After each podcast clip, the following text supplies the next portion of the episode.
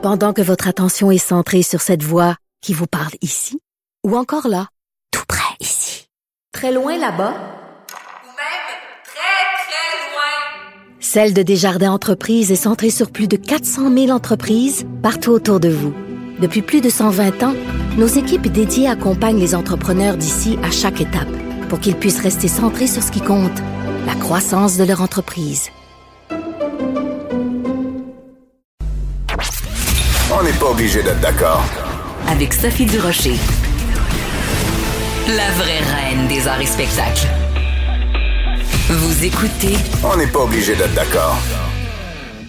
Les éditions Petit Homme publient depuis un bon moment maintenant des livres qui s'adressent aux jeunes où on fait le portrait de différentes personnalités québécoises marquantes et c'est drôlement inspirant. Moi, je trouve que c'est une collection absolument extraordinaire. Ils ont fait des livres sur euh, Thérèse Casgrain, sur Léonard Cohen, plein de monde.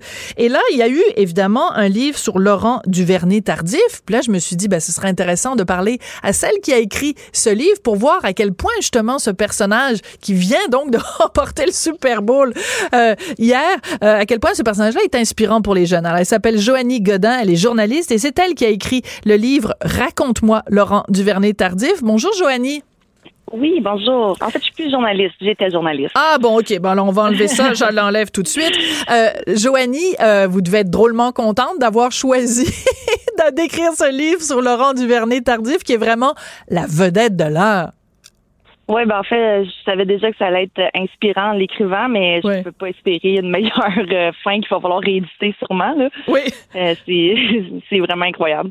Alors, ce qui est fascinant, parce que j'ai lu votre livre, ce qui est fascinant, c'est que, bon, vu que vous vous adressez à des jeunes, vous parlez beaucoup, vous passez beaucoup de temps, évidemment, à parler de la jeunesse du personnage et moi, je me dis, mettons, mon fils qui a 11 ans lirait ce livre-là, c'est drôlement inspirant parce que il y a trois choses qui caractérisent euh, Laurent Duvernay-Tardif. Bon, évidemment, il a eu de la chance. Évidemment, il y a du talent. Mais tout ça serait rien s'il n'avait pas travaillé de façon acharnée.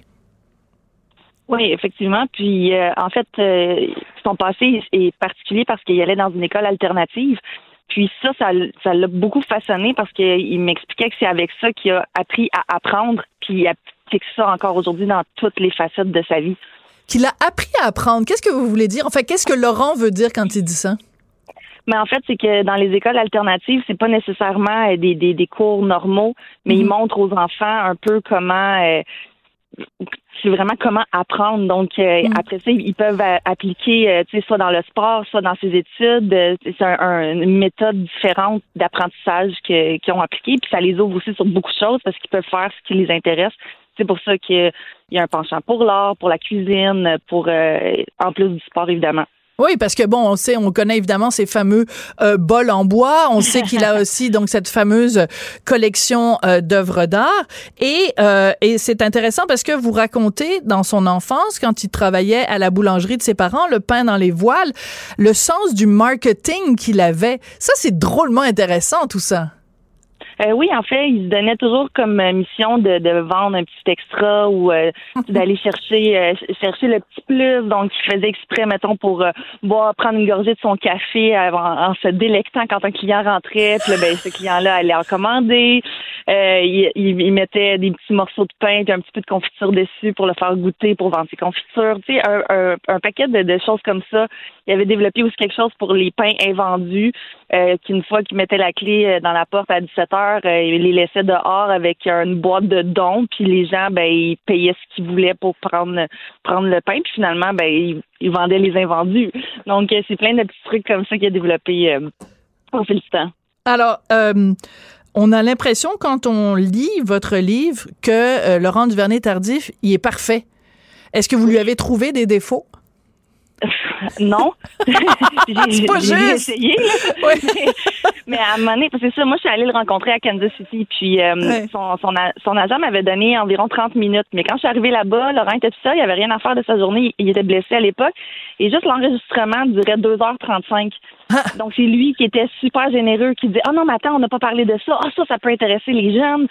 Et euh, il me racontait des choses. Là, je- tu sais, il y a des histoires aussi quand il a, bon, il a vécu deux ans sur un bateau au Bahamas. Il me racontait des affaires avec des requins. Je Là, donné, je dis, est-ce que tu es conscient que si j'écrivais ça comme fiction, les gens trouvent que trouveraient vraiment que j'exagère?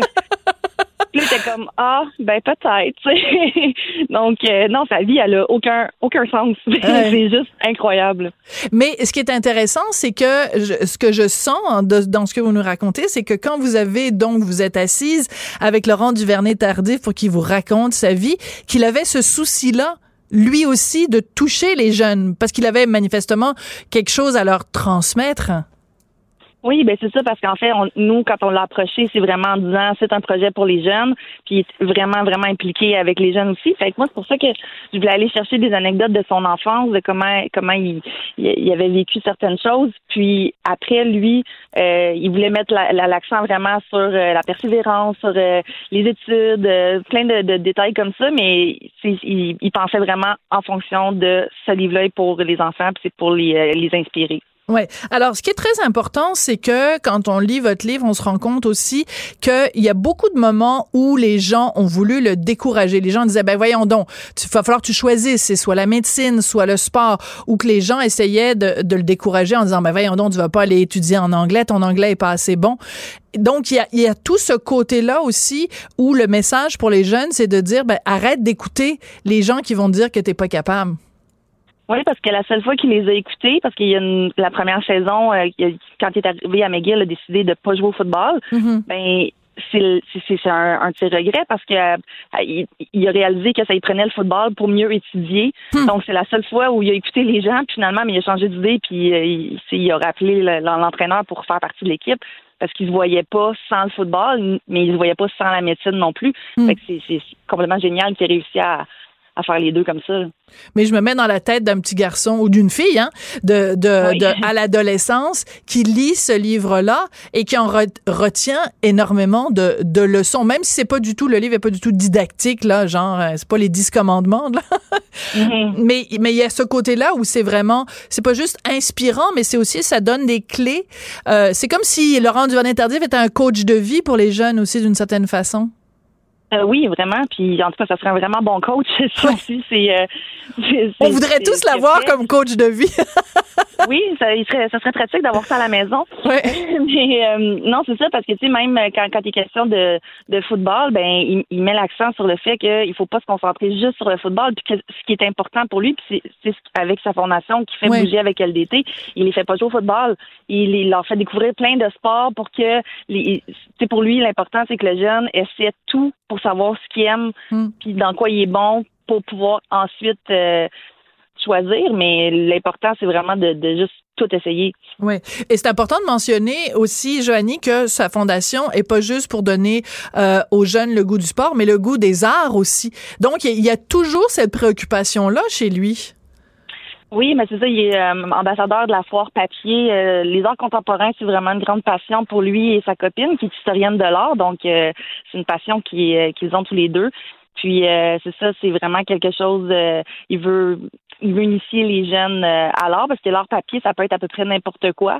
Euh, puis, euh, c'est ça, il veut vraiment que, que, que les jeunes ouvrent leurs horizons, dans le fond. Oui. Euh, vous racontez une anecdote, puis bon, moi, je, je suis pas nécessairement une quelqu'un qui lit beaucoup les pages sportives, là, je m'en confesse. Donc, c'est peut-être une anecdote qu'il avait racontée 25 fois, puis que je passais à côté. Mais vous racontez, euh, quand il est arrivé à l'université McGill, euh, il enregistrait les cours pour les réécouter à la maison parce que sa connaissance de l'anglais était, était pas assez bonne. C'est fascinant quand même. Ben en fait, parce que la raison pourquoi il est allé à McGill, c'est qu'il tout simplement qu'il a raté l'examen, raté dans le sens qu'il s'est pas présenté parce qu'il s'est trompé de journée, l'examen pour la médecine à Laval. Mais en ratant celui-là, c'était c'est un examen pour toutes les facultés de médecine en français au Québec à l'université. Donc, il D'accord. restait juste les universités anglophones. Fait qu'il n'y a pas eu le choix. Puis donc son anglais il était correct, mais je veux dire, en plus, si on va étudier en médecine, là, on s'entend que c'est des termes assez particuliers. Absolument. Donc, il enregistrait tout pour pouvoir euh, réécouter tranquillement, chercher les mots dans le dictionnaire pour pouvoir, pouvoir tout comprendre. Donc, euh, c'est c'est comme ça, il, il refaisait les cours par lui-même ensuite. C'est incroyable. Alors, euh, vous qui l'avez euh, donc interviewé pendant deux heures et demie, qui avez fouillé sa vie, qui avez raconté sa vie dans ce livre-là, vous en ressortez avec quelle impression? Si vous deviez définir euh, Laurent Duvernay-Tardif, vous, quel mot vous utiliseriez?